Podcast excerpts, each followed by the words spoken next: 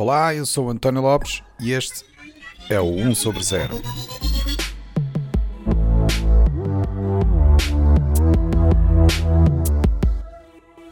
Este é o episódio 44, com a segunda parte da conversa sobre as vacinas.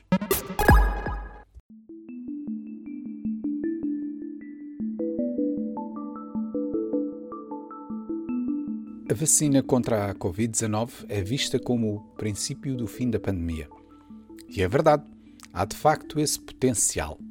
Mas até chegarmos a esse ponto em que nos sentimos livres de um vírus que anda a destruir vidas e a devastar economias do mundo inteiro, ainda há um grande percurso a fazer.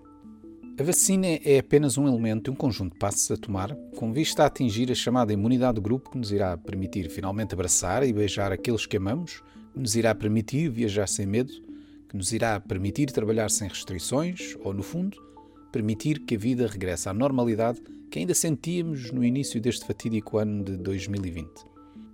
A questão aqui é que não é a vacina que vai terminar a pandemia, é o processo de vacinação global. Ou seja, vacinar uma pessoa, assumindo que a vacina é eficaz nessa pessoa, só se está a criar a imunidade para essa pessoa. Para terminar a pandemia, é preciso vacinar o número suficiente de pessoas na população mundial que garanta que é desenvolvido uma imunidade em grupo que não permita ao vírus de pessoa em pessoa. E é quando chegarmos a esse ponto que poderemos respirar de alívio. Mas, tal como referi anteriormente, há um grande percurso a fazer. Vacinar milhares de milhões de pessoas é um processo muito complicado. No episódio anterior do 1 sobre 0, com a ajuda de três convidados entendidos destas áreas, tentámos esclarecer como funciona uma vacina, navegando sobre as várias gerações das vacinas e explicámos como foi possível criar as vacinas que agora temos, Falámos ainda sobre os aspectos da segurança dessas vacinas, assim como os efeitos secundários e as preocupações à volta desta temática. Neste segundo episódio sobre vacinas, vamos continuar a conversa com os mesmos três convidados e tentar esclarecer os ouvintes sobre imunidade de grupo e o comportamento das vacinas em mutações do vírus SARS-CoV-2. Tentamos também responder às questões de logística de distribuição da vacina e o facto de termos de lutar contra a outra pandemia, a da desinformação à volta das vacinas. No final do episódio fica a mensagem final sobre o que temos de fazer para voltar à vida normal.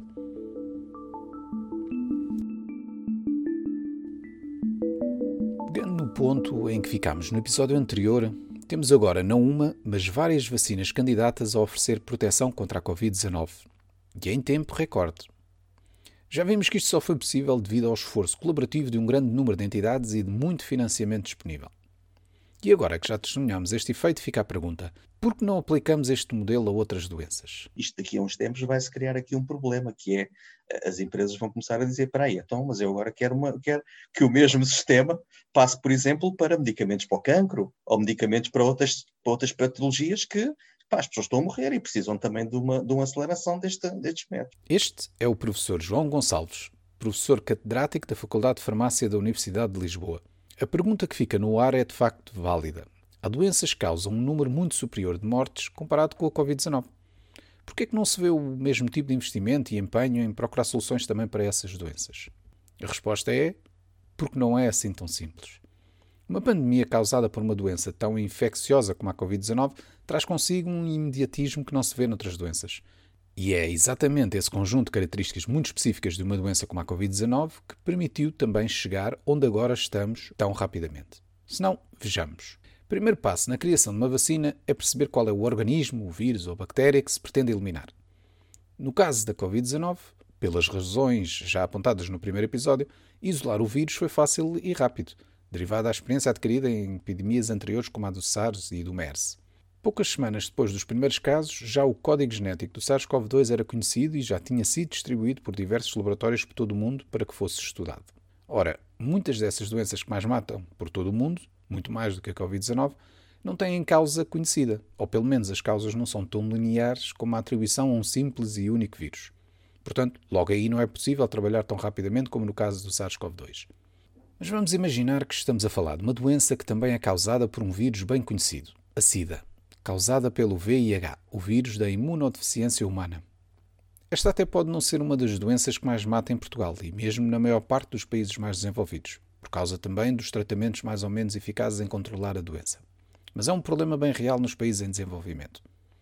E o vírus já é conhecido desde meados da década de 80. Portanto, por que é que não há ainda uma vacina para o VIH? qual a diferença do SARS-CoV-2 para o VIH? Não é um vírus que uh, ataca o sistema imunológico, como por exemplo o HIV, uh, onde também tens grandes dificuldades técnicas para conseguir desenvolver uma vacina, porque exatamente ele tenta sempre enganar, entre aspas, o sistema imunológico. Esta é Leonor Galvão, doutorada em Bioquímica. Tal como a Leonor indica, logo à partida o VIH é um vírus muito mais complicado de se combater do que o SARS-CoV-2. Mas vamos imaginar que ambos os vírus até estariam ao mesmo nível na forma como se combatem e que seria possível criar vacinas candidatas rapidamente para os dois vírus. Temos depois a questão dos voluntários. Como explicado anteriormente, para testar uma vacina precisamos de voluntários. E há uma grande diferença entre procurar voluntários para uma doença que é urgente, porque causa imensas mortes no momento e em grande escala, como é o caso do Covid-19, do que uma doença como a SIDA, em que, com os atuais tratamentos, uma pessoa pode fazer uma vida quase normal e bem longa, sem que a doença efetivamente a afete de forma fatal. Mas pronto, vamos até imaginar que se conseguia arranjar o mesmo número de voluntários para testarem ambas as vacinas. Depois de aplicadas as vacinas nos voluntários, estes são enviados de volta à sua vida normal e espera-se até que fiquem infectados. E antes que comecem a pensar na pergunta, mas porquê é que não se infectam logo esses voluntários e testam-se assim as vacinas mais rapidamente? O Hugo Barbosa, profissional da área de farmacêutica com mais de 20 anos de experiência, responde. Bom, isso, isso levantaria problemas éticos enormes. Eh, por um lado. Por outro lado, isso, além de, de, de, levantar problemas, porque eu não vou, quer dizer, não se vai infectar uma pessoa de propósito, isso, isso é uma coisa que. Mas, mas pensemos também no, no outro fator. Como, quando eu expliquei há um bocado o processo de desenvolvimento de uma vacina, eu disse que na fase 3 se utilizam então eh, milhares de pessoas para testar como é que esta vacina funciona e qual é a sua eficácia e segurança em condições naturais da doença. Ora, fazer isso não é condições naturais da doença. Pois, lá está. Não faz sentido infectar as pessoas de propósito. Portanto, temos de as deixar fazer a vida normal e esperar que sejam infectadas.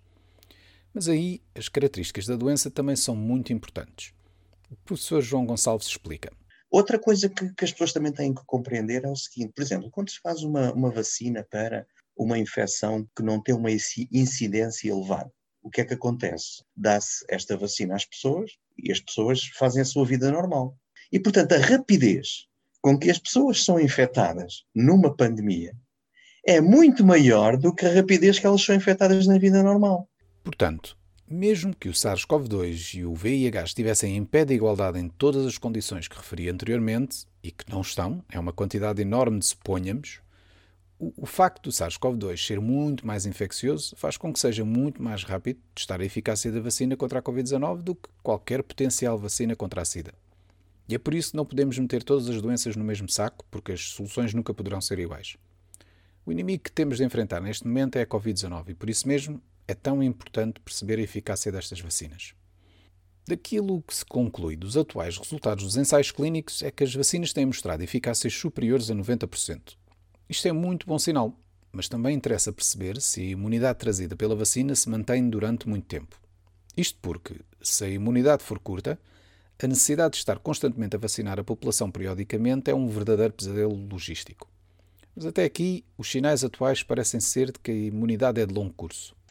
É que este SARS-CoV-2 é primo de outros beta-coronavírus que eh, em 2013 e 2008 começaram a aparecer também na população. Qual é a boa notícia para nós? Bom, a boa notícia é que nós agora, passados estes anos todos, as pessoas que tiveram infectadas com esse MERS e esse SARS-CoV, entre aspas, esses primos do SARS-CoV-2, a memória de linfócitos T capazes de controlar e ajudar à produção dos anticorpos ainda se mantém hoje. Ou seja, parece que temos algumas indicações que a memória contra estes vírus se pode manter. Ou seja, tudo indica que a imunidade irá durar muito tempo. Contudo, há um outro aspecto dos vírus, que até a maioria das pessoas bem conhece, é que os vírus sofrem imensas mutações. Algumas dessas mutações são mínimas e não, não causam grandes diferenças nos vírus em si, pelo que a imunidade adquirida serve também para os neutralizar. O problema é quando essas mutações são suficientemente grandes para fazer com que um vírus se torne diferente QB para que a imunidade anteriormente adquirida não funcione. É exatamente isso que acontece todos os anos com a gripe. Portanto, será que o SARS-CoV-2 vai ter um comportamento semelhante à gripe ou será que estas vacinas também vão ser eficazes nas mutações que poderão aparecer? Essa, essa é uma excelente pergunta. Eh, confesso, eu confesso que a nossa, o nosso conhecimento neste momento ainda não é o suficiente para eu lhe dizer que vamos ter a vacina todos os anos ou durante quanto tempo é que ela vai ser válida. Okay? O que eu posso dizer é o seguinte: há vários, há vários indicadores. O que é que nós sabemos fundamentalmente do, do, do SARS-CoV-2, deste vírus, ou mesmo do, do da Covid-19? Bom, o que a gente sabe, uh, e a pergunta que todos nós colocamos no mundo científico, que anda um bocadinho à volta disto, é: será que este vírus vai evoluir muito? Será que este vírus vai criar muitas mutações? Uh, como é que ele vai evoluir na população? Bom, há uma série de estudos que mostram que este vírus está a criar algumas mutações. Portanto, ele vai se espalhando, vai criando mutações, há, algum, há umas mais preponderantes do que outras, ah, por exemplo, há uma que é mais preponderante e que está a transmitir mais e que faz com que o vírus se distribua tão rapidamente como nós estamos a ver. Okay? Então, o vírus que anda, aí a, que anda aí a circular com uma transmissão tremenda, e isto é, é, é, é espantoso que o vírus que, que, começou na China tem menos transmissibilidade do que temos nós agora. Portanto, ele se transmite a uma velocidade tremenda.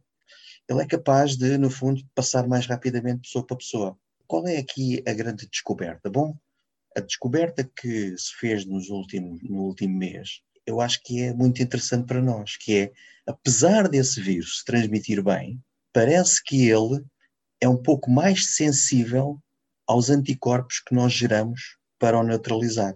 Ou seja, apesar dele se transmitir bem, parece que o sistema imunitário está a conseguir neutralizá-lo, se calhar um pouco melhor do que ele antes de ter essa, essa mutação. O que é que isto significa? Bom, isto se calhar significa que a vacina que nós estamos a gerar agora vai ser uma vacina que vai conseguir controlar estes possíveis mutantes que vão aparecer. E, portanto, isto dá-nos aqui uma vantagem, dá-nos aqui uma boa esperança. Estes pontos que o professor João Gonçalves indicou são de facto relevantes e antecipam um bom sinal para o combate contra potenciais mutações. Por outro lado, há também outro ponto relevante para esta questão das mutações. Mesmo que surja uma mutação em que seja necessária uma vacina diferente do que as já existentes, há uma vantagem interessante pelo facto de se usar a tal abordagem do mRNA, que foi explicado no primeiro episódio, pelo facto de ser muito mais rápido aplicar uma nova solução. Hugo Barbosa, novamente. Ainda bem que tocou nisso, António, porque sim, o, o coronavírus também tem potencial um, de mutação, de, de, de, sofrer mutações, embora menos que o, que o da gripe porque os coronavírus têm, na sua sequência genética, têm uma parte do seu RNA que se encarrega de corrigir defeitos no processo de replicação. Mas mesmo assim, isso não impede que existam, que, que existam mutações, e já existiram, já aconteceram alguns. Ora, mesmo isso é benéfico neste novo, neste novo processo. Porque eu, no processo antigo, o que tinha que fazer era começar o processo de novo. Cultivar outra vez grandes quantidades de vírus, de novo vírus, para tudo isto. E no, no, no, anterior, a única coisa que eu tenho que fazer é ajustar a produção da minha sequência genética de, de maneira a produzir a proteína do novo vírus. E, portanto, isto é muito mais, mais uma vez, é muito mais flexível. Do ponto de vista da produção, é muito mais rápido e muito mais flexível. Portanto, estamos num ponto em que há muitos bons sinais de que estas vacinas irão resultar para trazer a imunidade de grupo que a população mundial tanto necessita para domar esta doença. E agora voltamos a este termo que muito se ouve falar, a imunidade do grupo. Mas o que significa exatamente este termo? De forma muito simples, a imunidade de grupo refere-se à situação em que temos uma grande percentagem da população já imune ao vírus, ou por o ter contraído e ter desenvolvido os anticorpos necessários de forma natural, ou por ter tomado a vacina que confere essa imunidade caso seja eficaz.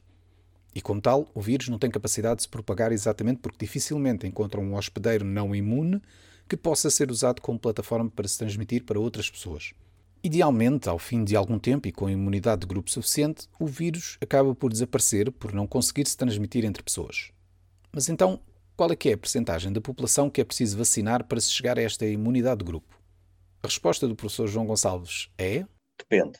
Depende porque, enfim, o número mais baixo, quando os reguladores ou quando todos nós pensamos numa imunidade de grupo, o valor que todos nós colocámos inicialmente foi 50%. O que é que é este valor de 50%? Significa que a vacina que poderia nos dar essa imunidade de grupo teria de ter uma eficácia de 50%. Para que uma vacina de 50% então nos desse essa imunidade de grupo, todas as pessoas do mundo teriam de ser vacinadas. E porquê? Porque nós temos um número mais ou menos que é 70% a 80%. Enfim, há outros que dizem 65%, a 75%, mas anda tudo pela volta dos 70%, 70% a 75%. Ou seja, precisamos de ter 70% a 75% das pessoas a desenvolver anticorpos contra este vírus. Se nós tivermos uma eficácia de 50%, ainda nem chegamos lá a esse número. Ok? Qual é a boa notícia? A boa notícia é que parece que estas vacinas nos dão uma eficácia de 90%. Portanto, mais uma vez, estamos a contar com a eficácia da vacina. Mas a eficácia por si só não é suficiente. Agora vêm aí dois outros grandes desafios. Primeiro, a logística da distribuição de vacinas. Vacinar milhares de milhões de pessoas por todo o mundo em condições muito variadas é uma dor de cabeça. E segundo, a necessidade de colaboração de todos para que a vacinação cumpra o seu objetivo. Portanto, comecemos pela logística. Como é que se consegue produzir quantidades absurdas de vacinas e distribuir pelo mundo inteiro? Gastando muito dinheiro, claro. E é por isso que a aposta, logo de início, eh, ainda muito antes de haver vacinas candidatas, foi a de criar as fábricas necessárias para produzir rapidamente. E mesmo antes de serem aprovadas, as vacinas mais promissoras nos respectivos ensaios clínicos. Havia, portanto, o risco destas vacinas não darem os resultados esperados, e aí o investimento de produção dessas vacinas em grandes quantidades antes sequer de serem aprovadas cairia por terra. Mas é preferível correr esse risco do que ficar à espera de uma vacina aprovada para se iniciar o processo tão moroso de começar a produzir essa vacina. E é por isso que vemos agora o exemplo da vacina da Pfizer, que poucos dias depois de ter sido aprovada, já estava a ser administrada a parte da população do Reino Unido. Mais uma vez, foi este investimento que nos permitiu avançar tão rápido. Mas uma das desvantagens desta nova abordagem de vacinas mRNA é a necessidade destas vacinas serem distribuídas e armazenadas a baixas temperaturas. Depois outra coisa que as pessoas falam é ah, mas estão, porquê guardar a menos 80 graus e a menos 90 graus? E, e por uma razão muito simples exatamente porque o mRNA é uma molécula super instável. Vai durar dois a três dias no teu corpo. Tu vais produzir os anticorpos e depois acabou. E por isso é que é seguro, porque não é uma coisa que vai ficar para sempre no teu corpo. E então é altamente instável e por isso precisas de temperaturas baixíssimas e aí tens toda uma questão logística é, complicada da distribuição, não é? Portanto, como se o desafio de produzir e distribuir as vacinas em grande quantidade não fosse por si só um desafio incrível, temos ainda esta questão das condições em que estas vacinas têm de ser distribuídas. E embora isto não pareça ser um problema por aí além num país desenvolvido, nos países em desenvolvimento isto pode tornar-se mesmo um obstáculo intransponível e ser um fator para criar ainda mais desigualdades entre estes países.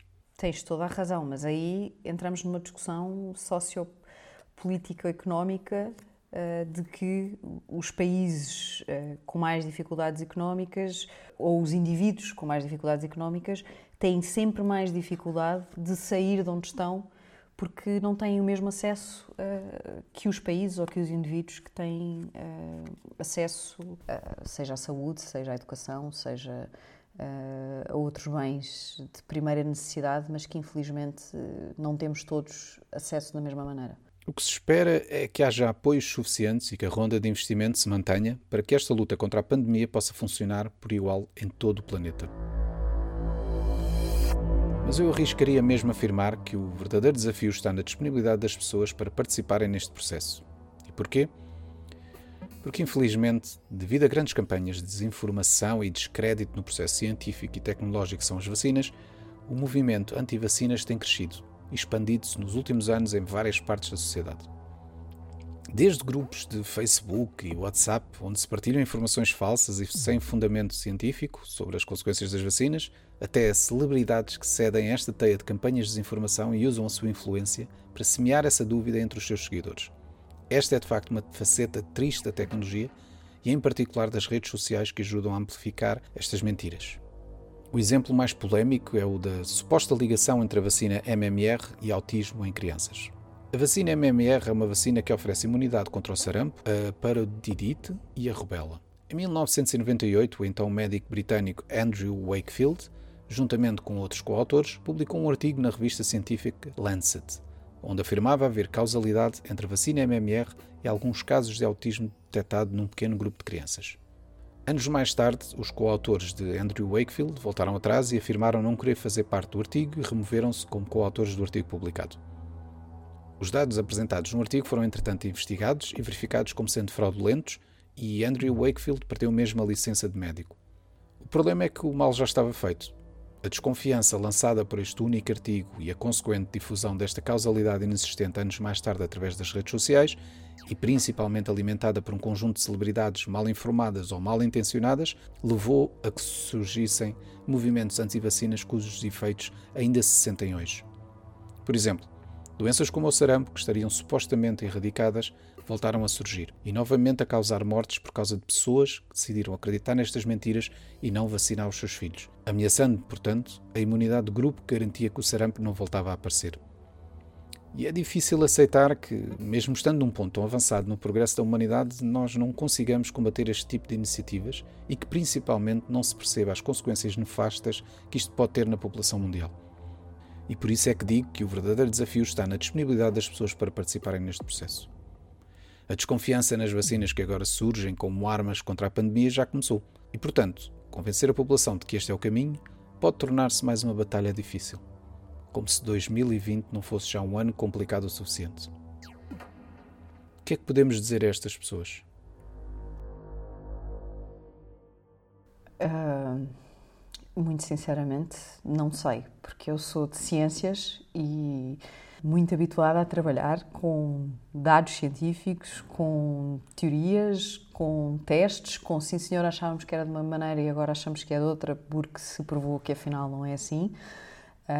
E eu tenho muita dificuldade em lidar com alguém que não queira ver os dados e que não consiga perceber que a ciência evolui e que nós tomamos decisões com base no que sabemos ser a melhor decisão naquele momento com aquela informação à qual temos acesso. Penso que fica evidente na voz da Leonor um certo tom de frustração. E é normal, porque esse tom de frustração é o que se sente ao ver que, mesmo depois de testemunhar o sofrimento que esta doença tem causado pelo mundo inteiro, ainda há pessoas que escolhem acreditar nas histórias e teorias da conspiração e prefiram não se vacinar, comprometendo assim a luta contra a pandemia. Convencer estas pessoas da importância da vacinação é um exercício complicado, talvez um tema para falarmos noutro episódio. Mas então, por que é tão importante que as pessoas percebam que todos os que podem devem vacinar-se? E o problema é que tu já tens pessoas que não se vão poder vacinar, como grávidas, bebés, imunocomprometidos, pessoas com cancro, pessoas com HIV, e todos estes já não se podem vacinar. E, portanto, as pessoas que se podem vacinar, se houver muitas a dizer que não, tu rapidamente não tens uma imunidade de grupo razoável que ronda os 70%, 80%, mas se tu tirares logo todos os que já não se podem vacinar, tu já tiraste 10% pelo menos ou mais da população. E, portanto, quem se pode vacinar não pode dar-se ao luxo de não vacinar. E, e, eu acho que as pessoas eh, estão muito. Acho que há muita gente numa posição de tipo, ah, eu não quero ser cobaia, então vão os outros primeiro. Portanto, para se chegar à tão desejada imunidade de grupo, é preciso que uma grande percentagem da população, cerca de 75%, como o professor João Gonçalves referiu anteriormente, se vacine para assim oferecer a imunidade que permite que aqueles que efetivamente não podem tomar a vacina, pelas mais variadas razões, estejam protegidos da doença, que no caso deles poderá ser fatal. Ou então, ah, se eu não me vacinar, como toda a gente se vai vacinar, eu não preciso vacinar-me. Isso é verdade. Toda a gente se vacinar, eu não preciso vacinar. Isso é verdade. Só que se toda a gente pensar assim, não há imunidade de grupo. Este é exatamente um dos clássicos problemas de teoria de jogos. Para evitar este problema, temos, portanto, de ter essa atitude altruísta de pensar que estamos a fazer isto para o bem de todos e participar na vacinação em massa. E agora, esta mensagem é para os homens.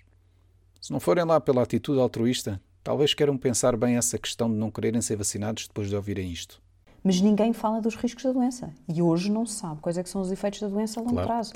Eu acabei de ler um artigo, antes de começarmos a nossa conversa, e quero até explorar, uh, que existe agora uma associação entre Covid e disfunção erétil. Uh, Isso é que vai já convencer os homens. Exatamente, Opa, vai lá. começar tudo a ser vacinado e aos homens. Quer a vacina.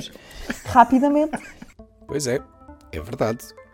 Há de facto um artigo científico publicado aqui há uns meses por investigadores italianos que refere a possível relação entre Covid-19 e disfunção erétil. O seu título é Addressing Male Sexual and Reproductive Health in the Wake of COVID-19 Outbreak e foi publicado no Journal of Endocrinological Investigation. Mas calma, isto é só um artigo, um único artigo. Temos de deixar o método científico funcionar aqui, até para não cairmos no mesmo erro que se caiu quando Andrew Wakefield fez o artigo sobre a relação entre as vacinas e o autismo. Primeiro de tudo, é preciso que outros investigadores consigam replicar estes resultados do estudo e depois comprovar que há de facto essa correlação. E havendo uma aparente correlação, é importante também perceber se é causada pela Covid-19 ou simplesmente porque estamos todos a viver um ano muito estressante. Mas, pelo sim, pelo não, melhor será ir à pica, não? Eu não vou arriscar. Voltando agora à questão da vacinação. Vamos imaginar que efetivamente a população até colabora neste processo e a percentagem necessária aceita ser vacinada. O processo vai ser muito longo e isso, naturalmente, implica que se mantenham as proteções complementares, como o uso de máscara, distanciamento físico e evitar ajuntamentos. Não se pode, portanto, pensar que a vacina é a salvação e que, lá por começarmos a vacinar as pessoas, podemos agora de repente voltar à vida normal. Nós não sabemos quando é que a população realmente vai criar essa imunidade de grupo. Isso vai depender da eficácia da vacina nos diferentes estadios, nos diferentes grupos etários, e, portanto, eh, nós não temos esse conhecimento ainda. O que temos é 20 e tal mil pessoas para cada uma das vacinas que criaram eh, esta imunidade.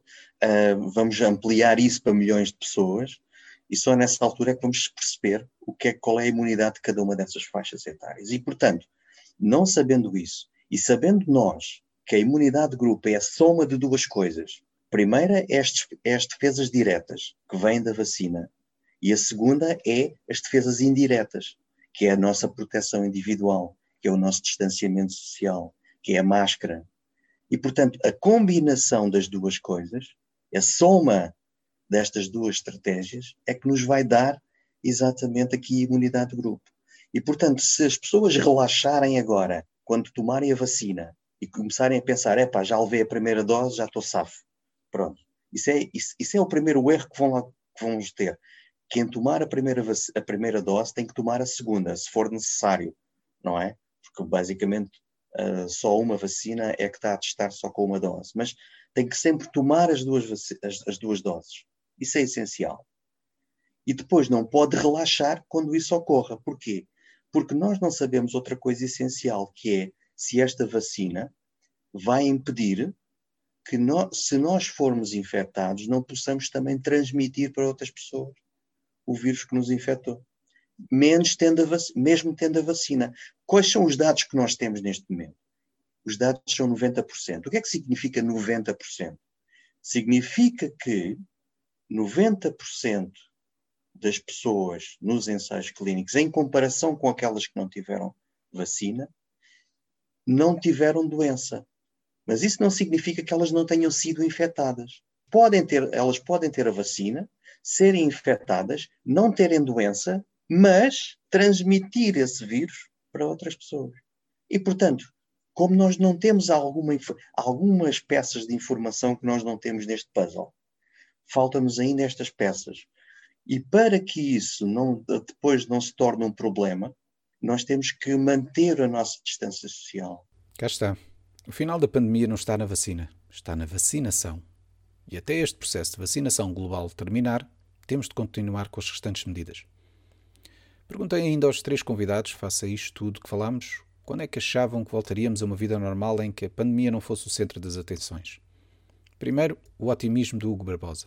Eu, eu, acho, eu acho que é efetivamente um momento para ter esperança, mas eh, porque, porque eu eh, acho eu até hoje, até agora, até há uma semana atrás, não tinha visto ainda algo que me dissesse, ok, em princípio, dentro de alguns meses, voltaremos ou começaremos a voltar a uma vida normal. Eu hoje penso que posso começar a planear as minhas férias no verão que vem. É, pelo menos assim espero.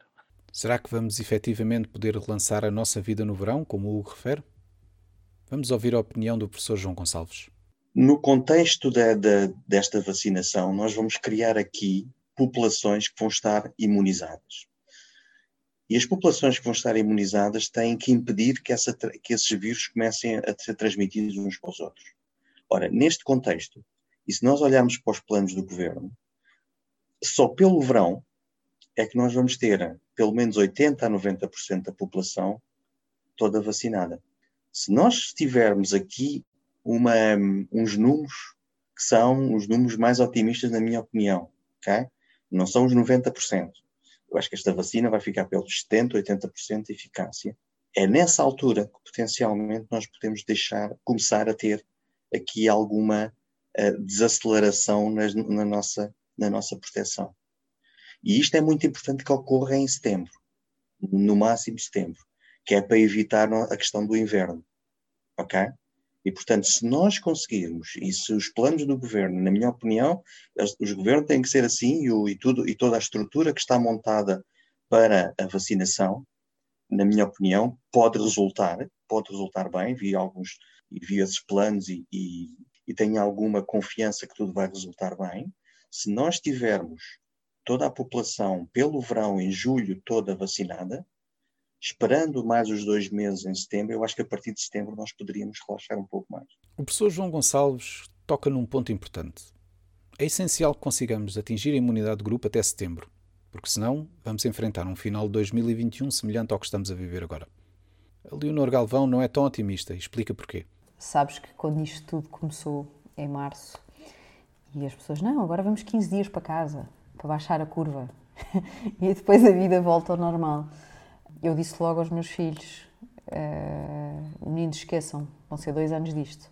E mentalizei-os logo desde o princípio que eram dois anos disto. Portanto, eu acho que são dois anos disto, por isso eu acho que março de 2022 uh, a vida voltou à normalidade, porque eu acho que tu ainda não vais ter conseguido imunizar toda a gente até meio, final do ano que vem. Acho impossível, porque é muita gente e muita gente. E o problema é que a população de risco, que é quem precisa ser mais imunizada, vai ser imunizada primeiro, mas não é ativa. A população não de risco, que é quem está a trabalhar nas escolas e nas faculdades, esses, apesar de não serem de risco e, portanto, não são prioridade porque não vão morrer, eles são os que mais transmitem e vão continuar a transmitir até serem vacinados. E, portanto, é, quase que te perguntas, mas então não era mais inteligente vacinar primeiro as pessoas que estão na vida ativa, digamos assim? É, não, porque sim, essas pessoas não vão morrer, mas do ponto de vista de transmissão, talvez até fizesse sentido. Uh, e por isso acho que vai demorar, acho que pelo menos até ao fim do ano que vem, andamos nesta brincadeira.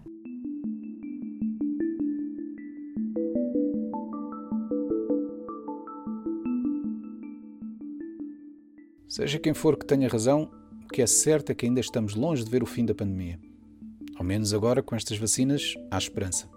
Mas temos de fazer a nossa parte. E agora vem uma prova difícil: o Natal. É aquela época em que tradicionalmente nos juntamos em família e partilhamos os afetos que não podemos ou não conseguimos durante o resto do ano. Mas este ano não podemos ter um Natal normal, por causa do que isso significa na luta contra esta pandemia.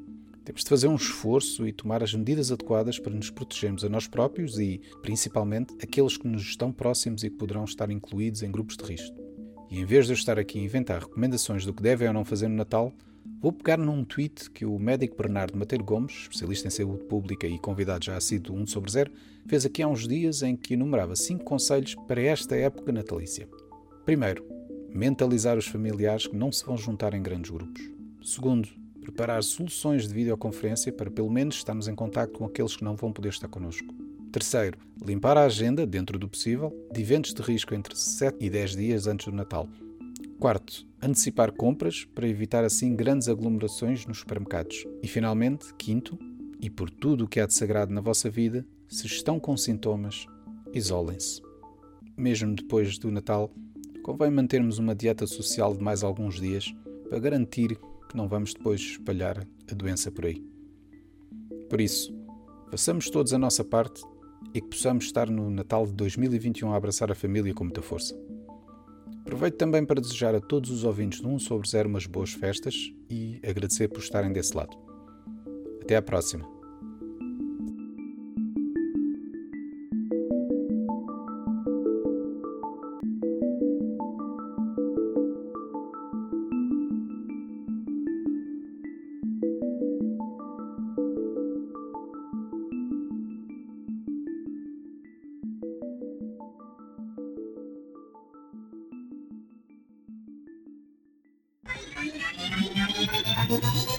O 1 sobre 0 é um podcast produzido por mim, António Lopes. As músicas são da autoria do Rui Carmo. Se quiserem saber mais sobre o podcast, aconselho-vos a visitar o site 1sobre0.com, onde poderão encontrar mais informação sobre os diversos convidados e sobre cada episódio, incluindo as várias notas e referências que fazemos durante as conversas. Podcast só é possível porque tenho um grupo de amigos fabuloso que me ajuda, desafia e contribui grandemente para o meu bem-estar emocional. Se quiserem entrar no nosso mundo louco de conversas sobre o futuro, podem começar por visitar o site oneoverzero.org. E lembrem-se, se gostarem do podcast, partilhem com os vossos amigos. Se não gostarem, partilhem com os vossos inimigos. Até à próxima!